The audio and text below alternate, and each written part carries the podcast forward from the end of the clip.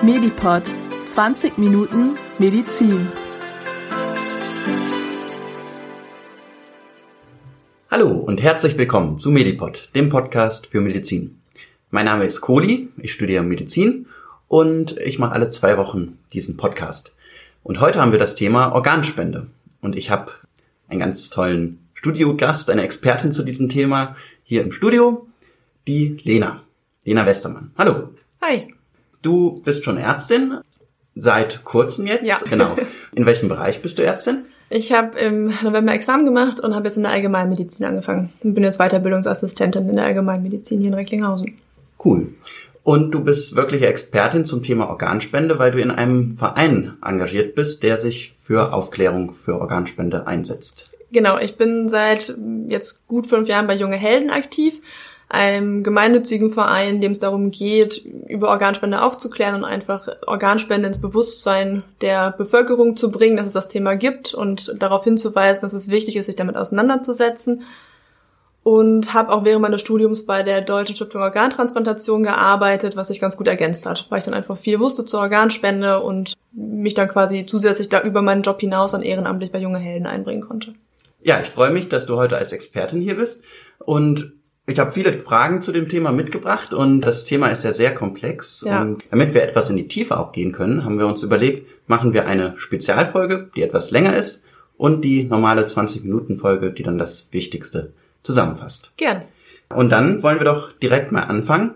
Um erstmal zu verstehen, wie eine Organspende ablaufen kann, müssen wir erstmal verstehen, wie, wie ist eigentlich der Tod definiert und wie kommt es zum Tod.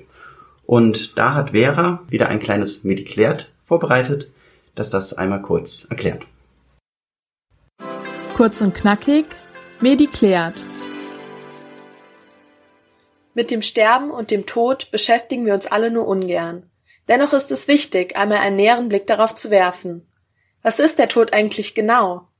Medizinisch gesehen tritt der Tod bei Menschen meist auf zwei verschiedene Arten ein.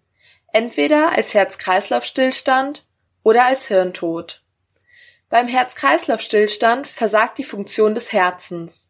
Das Blut wird nicht mehr durch unsere Adern gepumpt und nach und nach sterben alle Organe ab. Das Gehirn reagiert besonders empfindlich darauf, wenn kein Sauerstoff mehr durch das Blut zu ihm transportiert wird.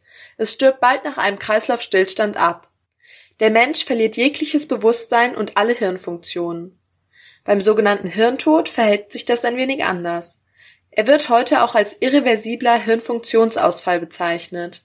Hier verliert zuerst das Gehirn alle Funktionen, erst danach sterben andere Organe ab und auch das Herz bleibt stehen. Der Hirntod tritt meist bei schweren Verletzungen oder Erkrankungen des Gehirns auf. Nachdem die Hirnfunktion unwiderruflich erloschen ist, würde auch das Herz kurze Zeit später stehen bleiben. Ärztinnen und Ärzte können jedoch mit künstlichen Systemen den Kreislauf aufrechterhalten. Durch die künstlichen Systeme können die Organe so lange weiter durchblutet werden, bis sie die Ärztinnen und Ärzte zur Organspende entnehmen. Die Organe haben ihre Funktionsfähigkeit dann noch nicht verloren. Ihr hört Medipod mit dem Kohli.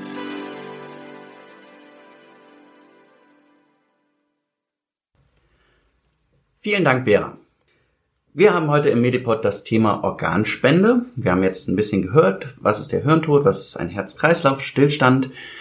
Es geht hier heute um die postmortale Organspende. Kannst du uns vielleicht kurz mal den Unterschied erklären zur Lebensspende auch? Mhm. Also es ist ja so, dass ein Mensch, der auf ein neues Organ angewiesen ist, ein also verschiedene Möglichkeiten hat, im Grunde so ein neues Organ zu bekommen. Und da gibt es im Grunde bei Herz und Lunge beispielsweise nur die Möglichkeit, dass ein Mensch, der verstorben ist, diese Organe spendet an diesen Patienten, der die benötigt. Es gibt aber bei manchen Organen auch die Möglichkeit, eine sogenannte Lebensspende durchzuführen. Das heißt, ein gesunder, lebender Spender erklärt sich bereit, ein Organ an einen nahestehenden Angehörigen zu spenden. Das geht zum Beispiel bei den Nieren ganz gut, weil man natürlich zwei Stück davon hat. Wenn beide funktionsfähig sind und das auch passt mit dem Empfänger, dann kann man eine von den Nieren abgeben. Das macht aber nur einen relativ geringen Teil der Gesamtspende aus, außer bei den Nieren, da ist es ein großer Teil der Spenden, aber grundsätzlich bei Organen, die einfach lebenswichtig sind, wie Herz, wie Lunge, auch häufig die Leber, ist es einfach, sind die Patienten auf eine postmortale Spende angewiesen. Und deshalb denke ich, reden wir jetzt heute vor allem über die postmortale Spende. Genau, die Spende nach dem Tod. Genau. Und wir haben gehört, so eine Spende ist nur möglich nach dem sogenannten Hirntod. Der hat jetzt auch noch einen neueren Begriff bekommen. Kannst du den nochmal erläutern? Genau. Im Grunde ändert sich nicht viel. Es wird jetzt nur der Begriff des Hirntods seit einiger Zeit ersetzt durch den irreversiblen Hirnfunktionsausfall. Das ist ein etwas sperriger Begriff, aber der beinhaltet tatsächlich, was damit eigentlich gemeint ist. Also was ist das eigentlich? Es geht ja darum, bei diesem sehr seltenen Tod äh, zu begreifen, dass das Gehirn tatsächlich seine Funktion verloren hat, abgestorben ist, den Körper aufrechtzuerhalten, die Körperfunktion aufrechtzuerhalten. Und beim IHA, beim irreversiblen Hirnfunktionsausfall, steckt ja wirklich mit drin, dass dieser Zustand irreversibel ist, also nicht wieder rückgängig zu machen. Das heißt, anders als bei einem Patienten, der im Koma liegt, wo das Gehirn einen Schaden genommen hat, der aber rückgängig gemacht werden kann, der sich vielleicht wieder bessert, ist es beim Hirntod so, dass der Schaden so massiv ist, dass man nachweisen kann, dass der sich nicht wieder zurückentwickeln kann. Und deshalb ist dieser Begriff IHA, irreversibler Hirnfunktionsausfall, etwas sperrig, aber beschreibt eigentlich sehr gut, worum es geht. Ein etwas sperriger Begriff, aber das trifft es besser. Damit es ein bisschen einfacher für die Hörer auch wird, nehmen wir jetzt weiter den Begriff Hirntod. Ja, machen wir. Hast du denn schon mal in deinem Leben so einen Hirntoten gesehen? Mhm. Wie sieht das aus?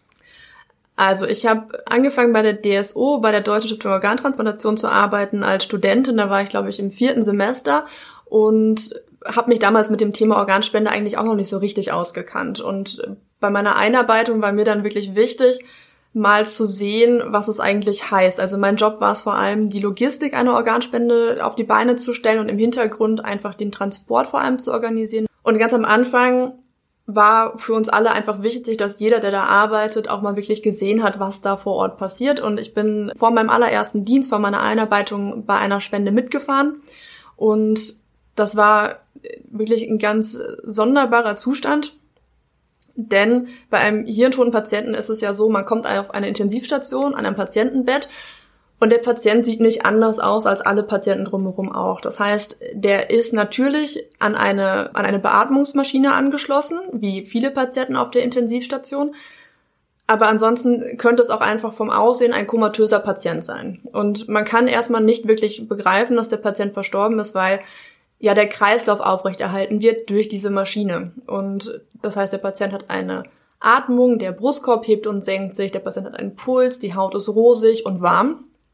Und in dem Moment wirklich zu verstehen, dass das ein Patient ist, der verstorben ist, weil das Gehirn abgestorben ist, das ist wirklich sehr, ja, sehr, sehr schwierig. Das ist einfach was, was man sich dann zwar theoretisch begreifbar machen kann, aber innerlich widerspricht einem das, weil man sich so den Tod eigentlich nicht vorgestellt hat. Und es ist ja auch eine neue Todesform. Also ja. den Hirntod, den gibt es ja nur im Rahmen einer intensivmedizinischen Betreuung. Und die haben wir ja noch gar nicht so lange. Was hat dir dann geholfen, das zu begreifen, dass dieser Mensch auch wirklich tot ist? Vor allem das Wissen darum. Also ich glaube, als Mediziner ist es ein bisschen einfacher, weil man kann sich sehr gut vorstellen, wie solche Schaltkreise, wie Reflexe funktionieren. Also wenn ich jetzt beispielsweise sehe, der Patient äh, wird ja dann verschiedenen Tests unterzogen, um wirklich festzustellen, dass der Hirntod eingetreten ist. Und wenn man jetzt merkt, dass da noch bestimmte Reflexe vonstatten gehen, bestimmte Bewegungen auch noch passieren können, dann ist das erstmal intuitiv sehr, sehr seltsam, weil man das mit dem Tod nicht so richtig vereinbaren kann. Aber wenn man das Wissen hat, warum diese Reflexe noch da sind und das macht wissenschaftlich für einen Sinn, kann man es einfach viel besser begreifen.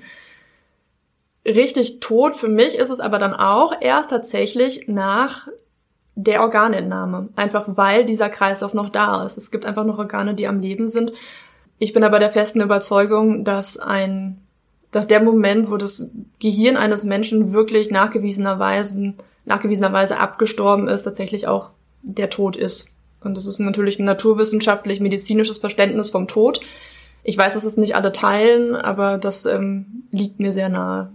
Also da gibt's ja auch ganz verschiedene Ansichten. Da kommt ja auch manchmal eine kulturelle, eine religiöse Prägung auch mit rein, mhm. ob wirklich der Hirntod schon der Tod ist oder ob das noch im Sterbeprozess mhm. vielleicht ist. Ja, und du sagst auch, für dich ist dann der richtig, wirkliche Tod dann erst nach der Organentnahme. Ich denke, dass die Organentnahme ein Teil des Sterbeprozesses ist. Ich denke auch, dass der Sterbeprozess, wie man das jetzt definieren möchte, ist, glaube ich, jedem selbst überlassen, weil da wirklich jeder eine andere Vorstellung von hat. Auch vielleicht auch erst mit einer Beerdigung zum Beispiel zu Ende ist. Aber ich glaube, das ist sehr viel wirklich emotionales oder religiös-ethisches Verständnis von jedem selber. Ich denke aber trotzdem, dass die Diagnose des Todes mit dem Hirntod dann wirklich eingetreten ist, ja. Ja. Ja, das ist sicherlich ein ganz schwieriges und auch sehr sensibles Thema. Ja.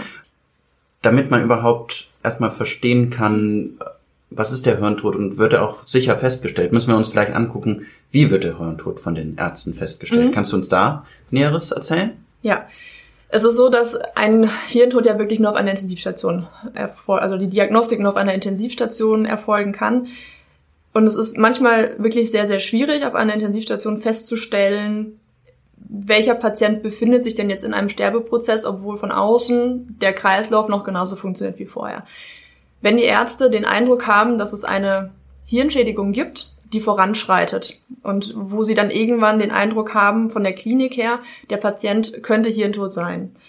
Dann wird eine konkrete Diagnostik angefangen oder begonnen und die sieht vor, dass zum einen nachgewiesen werden muss, dass es eine Hirnschädigung gibt und es muss klar sein, dass diese Hirnschädigung nicht durch eine andere Ursache bedingt ist. Also das heißt, es muss ausgeschlossen sein zum Beispiel, dass das Gehirn seine Funktion verloren hat, weil zum Beispiel hochdosierte Medikamente gegeben wurden auf der Intensivstation, zum Beispiel Medikamente, die einfach den Herzkreis, den Kreislauf aufrechterhalten, die ähm, schmerzlindernd wirken. Also solche alle Medikamente, die theoretisch so einen Effekt haben könnten, das muss ausgeschlossen sein. Eine mhm. Unterkühlung muss ausgeschlossen sein. Also es muss wirklich klar sein, die Klinik, die der Patient gerade hat, ist durch die Hirnschädigung bedingt. Mhm. Das muss nachgewiesen sein. Und dann muss in einem zweiten Schritt nachgewiesen werden, dass das Gehirn so geschädigt ist, dass es definitiv nicht wieder gesund wird. Also dass es diese, diesen Funktionsausfall definitiv haben wird und auch für immer haben wird und dass das nicht reversibel ist. Da gibt es mehrere Möglichkeiten. Es gibt zum Beispiel die Möglichkeit, also es gibt dann verschiedene klinische und technische Untersuchungen, die man machen kann. Bei der klinischen Untersuchung geht es um bestimmte Reflexe, die einfach erloschen sind, wenn die Hirnfunktion erloschen ist. Man kann mit apparativen Mitteln die Hirnströme ableiten über einen bestimmten Zeitraum. Es gibt die Möglichkeit, den Blutzustrom ins Gehirn zu messen und zu schauen, ob da überhaupt noch Blut im Kopf ankommt oder nicht. Mhm. Denn ohne ist auch klar, dass das Gehirn einfach abstirbt nach einer gewissen Zeit. Und da muss man immer noch nachweisen, dass das auch wirklich langfristig so bleibt. Das mhm. heißt, man würde das zum Beispiel nach einem gewissen Zeitabstand wiederholen, diese Untersuchung, und einfach definieren, da hat sich nichts verändert. Das, das ist einfach mhm. konstant, dieser Befund. Oder man muss halt mit bestimmten apparativen Untersuchungen wirklich nachweisen, dass sich das einfach nicht wieder regenerieren lässt. Wichtig ist dabei, weil das einfach ja wirklich ein sehr einschneidender Moment ist und auch eine Diagnose ist, mit der man nicht leichtfertig umgehen kann, dass das immer durch wirklich qualifizierte Ärzte durchgeführt wird und auch von zwei verschiedenen Ärzten. Mhm. Das heißt, ein Arzt macht diese Untersuchung für sich und stellt die Diagnose des Hirntodes und stellt den Todeszeitpunkt fest und dokumentiert auch, wie er das festgestellt hat.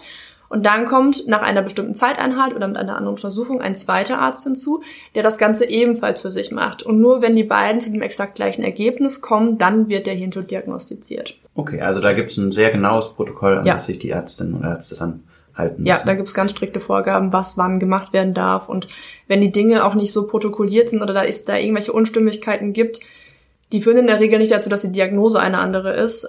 Aber man ist da wirklich sehr penibel. Also sobald da irgendwelche Zeiten nicht eingehalten wurden, es nicht anständig protokolliert ist, wird das alles wiederholt. Manche Menschen haben ja Angst, dass sie zum Beispiel schneller für Hirntod erklärt werden, weil sie zum Organspender werden könnten. Hm. Ist das der Fall oder was kann man da sagen? Nein, und ich weiß doch immer gar nicht, also es ist eigentlich eine ganz absurde Vorstellung, weil sobald man die Situation miterlebt auf der Station oder die, die medizinische Grundvoraussetzung kennt und die Abläufe kennt, dann ist das eine, eine Sorge, die überhaupt nicht haltbar ist. Aber ich kann verstehen, dass die da ist, weil woher soll man es wissen? Es redet ja kaum jemand drüber. Ja. Oder man kennt halt wenig Leute, die dabei gewesen sind, die das erlebt haben, einfach weil Organspende nichts äh, so Alltägliches ist. Es hat halt nicht jeder Kontakt dazu. Deshalb ist es auch so wichtig, drüber zu sprechen und sich das erklären zu lassen und halt auf Wissen fundiert so eine Thematik anzugehen. Es ist ja so, dass auch ganz viele, wenn wir Vorträge halten oder Aufklärungsarbeiten machen, Sorge haben, dass sobald sie einen Organspendeausweis haben und einen Unfall haben, zum Beispiel einen Motorradunfall, dass sie dann vom Arzt, vom Notarzt, der an die Rettungsstelle kommt, ganz schnell für tot erklärt werden, damit der dann die Organe entnehmen kann.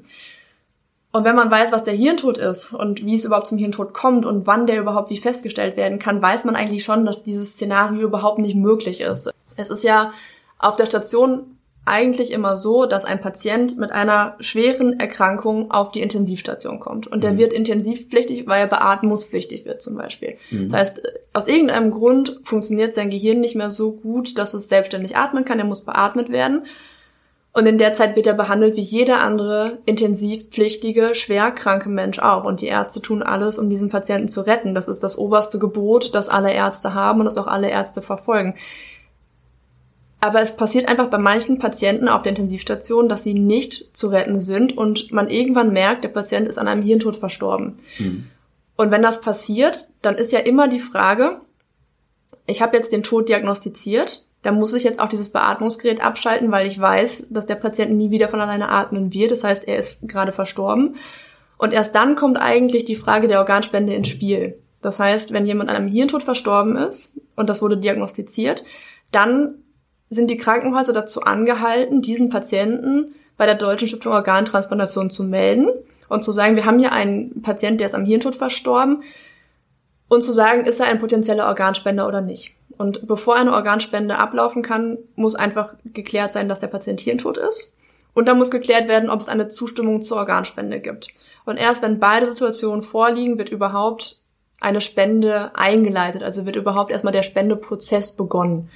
Und der Arzt, der die Hirntoddiagnostik macht, das ist ein Arzt, der hat mit Organtransplantation sonst überhaupt gar nichts am Hut. Das heißt, der kann kein Interesse daran haben, diesen Patienten früher oder später für tot zu erklären. Der macht einfach wirklich seine Arbeit als Neurologe und führt diese Diagnostik durch, die er im Übrigen auch durchführen würde, wenn der Patient kein Organspender ist. Mhm. Weil das einfach das normale Prozedere ist, was passiert, wenn ein Patient auf der Intensivstation an einem Hirntod verstirbt. Du hast gesagt, du hast schon mal einen Hirntoten live miterlebt. Manche Menschen tun sich ja sehr schwer damit, dass die Hirntoten auch noch sich bewegen können, mhm. nämlich Reflexe haben. Mhm. Nicht diese Hirnstammreflexe, aber andere Reflexe. Was sind das genau für Reflexe und warum funktionieren die noch? Ja, es ist eine sehr skurrile Situation, weil man an einem Bett von einem Verstorbenen steht. Man weiß, im, vom Kopf her, von der Theorie her, der Patient ist verstorben, aber es wirkt halt einfach nicht so. Und Bewegungen sind einfach was, was wir mit dem Tod so nicht gut in Verbindung bringen können, weil das, ja, so stellen wir uns Tod einfach nicht vor. Hirnstammreflexe sind in dem Moment aus, äh, sind erlöscht, einfach weil der Hirnstamm geschädigt ist. Aber es gibt Reflexe im Körper, die über das Rückenmark laufen. Und das Rückenmark ist in dem Moment nicht unbedingt funktionslos, weil ja die Schädigung, über die wir sprechen, im Gehirn stattfindet. Und es gibt zum Beispiel Reflexe, die wirklich nur über das Rückenmark verschaltet werden. Das heißt, wenn man einen äußeren Reiz setzt, dann geht diese Information über den Reiz über das Rückenmark direkt wieder an einen Muskel, der dann zu einer Bewegung führt, ohne dass das Ganze über das Gehirn läuft. Und das sind dann die Bewegungen, die man noch sehen kann und die man auslösen kann. Wie läuft denn nach dieser Diagnose dann die Organspende ab? Wie werden die Organe herausgenommen? Wie wird, werden die transplantiert? Mhm. Auf der einen Seite stehen ja erstmal die Empfänger. Das heißt, es gibt Menschen, die darauf angewiesen sind, ein neues Organ zu bekommen, weil sie ohne dieses neue Organ versterben. Und das sind Menschen, die häufig, also wo es nicht absehbar, häufig nicht absehbar gewesen ist. Es kann wirklich jeden treffen, in jedem Alter, dass man eine Erkrankung hat, die dazu führt, dass man ein neues Organ braucht. Und diese Patienten werden in Transplantationszentren in Deutschland, aber auch europaweit aufgenommen und behandelt und betreut und von diesen Transplantationszentren auf eine Warteliste gesetzt. Und diese Warteliste wird über Eurotransplant in Leiden in den Niederlanden gepflegt und alle Patienten, die auf ein Organ warten, stehen auf dieser Liste mit allen möglichen Informationen über diese Patienten. Und dann ist es so, wenn in irgendeinem Krankenhaus in Deutschland auf einer Intensivstation ein Patient für Hirntod erklärt wird, dann meldet diese Intensivstation, dieses Krankenhaus den Patienten bei der Deutschen Stiftung Organtransplantation. Und die kümmern sich um die Organisation und die Logistik und überhaupt das, den ganzen Prozess, der mit der Organentnahme zu tun hat. Dann wird das Organ bei dem Empfänger eingepflanzt. Wie sieht das dann aus bei den Empfängern? Wie werden die danach behandelt? Wie, ja, wie gewöhnen die sich an das Organ? Wie geht das weiter? Man kann sich nicht so vorstellen, dass die danach kerngesund wieder aufstehen am nächsten Tag und nach Hause gehen. So ist es nicht. Aber gerade wenn man mit vielen Empfängern gesprochen hat, ist das ein einschneidendes Erlebnis und ja auch wirklich die einzige Chance für die Empfänger, geheilt zu werden. Deshalb macht man das. Also Organspende ist ja nur dann eine Option, wenn wirklich alle anderen Therapieoptionen ausgeschlossen sind oder erschöpft sind und man keine anderen Möglichkeiten mehr hat. Und dementsprechend fühlen sich die meisten dann auch danach, dass sie einfach wissen, ich habe so lange darauf gewartet und das ist jetzt mein Start in ein neues Leben. Die meisten bleiben dann noch eine ganze Weile im Krankenhaus. Es müssen lebenslang Medikamente genommen werden von mhm. den Patienten, weil natürlich da etwas eingepflanzt wurde, was der eigene Körper erstmal als fremd anerkennen würde, einfach vom Immunsystem her. Mhm. Das heißt, man muss das Immunsystem einfach so weit runterbringen, dass es dieses Körperteil jetzt nicht als fremd erkennt und attackiert. Aber grundsätzlich ist es so, wenn alles so läuft, wie man sich das vorstellt, dann können die Patienten damit danach ein ganz normales Leben führen. Ja, und für viele wird dieser Wunsch ja leider doch nicht erfüllt. Ja. Wie sieht das aus? Wie viele Menschen warten auf ein Organ in Deutschland und wie viele bekommen dann auch eins? Also es ist so, dass die DSO jedes Jahr einen, einen Bericht erstellt, wo wirklich drin steht, wie viele Organe wurden vermittelt, wie viele stehen auf der Warteliste. Und Stand Ende letzten Jahres war es so, dass etwa knapp 10.000 Patienten auf der Warteliste gestanden haben. Und man sagt, dass im Schnitt jeden Tag etwa drei Patienten auf der Warteliste versterben, die kein neues Organ bekommen haben. Also etwa alle acht Stunden ein Patient. Und wenn man bedenkt, dass der einzige Grund, warum diese Patienten diese Heilungsmöglichkeit nicht bekommen, ist, dass zu wenig Organe zur Verfügung stehen, obwohl so viele Leute eigentlich bereit sind, ihre Organe zu spenden, dann ist das für mich immer sehr schwer hinzunehmen, weil ich es als doch recht unnötig empfinde. Und es kann jeder jederzeit in die Situation kommen, ein neues Organ zu brauchen. Deshalb denke ich, sollte sich auch jeder darüber Gedanken machen, ob er nicht auch bereit wäre, eins zu spenden. Ja, und über diese Gedanken und die Bereitschaft sprechen wir jetzt, wie das funktioniert, wie man heute das äußern kann, dass man bereit ist, sein Organ zu spenden. Wie läuft das in Deutschland ab? Was haben wir da für Regelungen? In Deutschland haben wir die Entscheidungslösung. Das heißt, dass ich mich in meinem Leben aktiv für die Organspende aussprechen muss, um Organspender zu werden. Das heißt, wenn ich versterbe, egal an welcher Todesform, und ich habe mich dazu nicht geäußert, gelte ich erstmal nicht als Organspender. Wie läuft das dann ab? Wie entscheide ich mich? Da hat der Organspendeausweis ja eine ganz wichtige Rolle. Wie sieht der aus? Genau, es gibt einen Organspenderausweis, den bekommt man an den verschiedensten Stellen, ob in der Apotheke, bei der BZGA, bei der DSO, gibt es ganz viele Anlaufstellen. Und letztlich ist der Organspenderausweis einfach eine Möglichkeit festzuhalten, wofür ich mich entschieden habe. Mhm. Man kann einfach seinen Namen eintragen, sein Geburtsdatum, das klar ist, zu wem gehört dieser Organspendeausweis. Und auf der Rückseite gibt es die Möglichkeit zu sagen, nein, ich möchte keine Organe spenden. Oder zu sagen, ja, ich möchte Organe spenden und dann kann man noch spezifizieren, welche Organe. Man kann sagen, ich möchte spenden, was gebraucht wird, was benötigt wird. Das mhm. soll dann einfach nach Bedarf entschieden werden. Mhm. Oder ich möchte bestimmte Organe spenden, zum Beispiel nur das Herz oder nur die Lunge. Man kann auch angeben, ich möchte alle Organe spenden bis auf. Und das kann man wirklich ganz frei entscheiden, was man da drauf schreibt. Mhm. Das A und O ist dabei immer, egal wie man sich entscheidet, mit den Angehörigen drüber zu sprechen, weil genau, das sind diejenigen, die dann im Falle des Todes hinzugezogen werden, die gefragt werden. Und es ist einfach wichtig, dass die Bescheid wissen. Wir haben jetzt darüber gesprochen, wie sieht es momentan in Deutschland aus? Mhm. Ähm, wir haben den Organspendeausweis, das ist gut, wenn man das dokumentiert, schon zu Lebzeiten. Nun wird aber viel darüber diskutiert, wollen wir das nicht vielleicht ändern? Du hast gesagt, es gibt eine hohe Organspendebereitschaft. Ich glaube, liegt bei rund 80 Prozent oder Sogar so. drüber letztes Noch- Jahr. Genau, sie steigt sogar jedes Jahr gerade. Ja, Wie, wie, wie sind die genauen Zahlen? Ich glaube im Moment, also die letzte Umfrage von 2018 sagt, dass 84 Prozent der Bevölkerung einer Organspende positiv gegenüberstehen. okay, aber eine Organspendeausweis oder die dokumentierte Ja. Entscheidung dafür haben nur 30 Prozent Genau, so? ja. deutlich weniger. Mhm. Genau. Genau, und deswegen sagen viele Politikerinnen und Politiker momentan, da müssen wir was ändern. Und das wollen wir uns jetzt mal noch genauer anschauen. Wie sieht der Vorschlag jetzt für Deutschland aus? Ich habe da von einer doppelten Widerspruchslösung gehört. Was Mhm. genau ist das? Also das ist eigentlich ein, ja, ein, eine Widerspruchslösung mit Hintertür, so würde ich es erstmal bezeichnen. Die Widerspruchslösung sagt ja, jeder, der am Hirntod verstirbt, ist erstmal Spender, es sei denn, es ist in einer bestimmten Registrierung eingegangen, dass der Patient widersprochen hat. Jetzt soll es aber in der doppelten Widerspruchslösung so sein, dass immer noch mal die Angehörigen gefragt werden, ob denn der Verstorbene schriftlich widersprochen hat irgendwo und ob er sich zu Lebzeiten einmal aktiv gegen die Organspende geäußert hat. Das heißt, es soll immer noch so eine Art doppelte Absicherung erfolgen, einfach über die Rücksprache mit den Angehörigen, damit wirklich sichergestellt wird, dass nicht gegen den Willen des Verstorbenen gehandelt wird. Gut, also einmal die Kartei und dann nochmal die Frage an die Angehörigen. Deswegen doppelte Widerspruchslösung. Genau.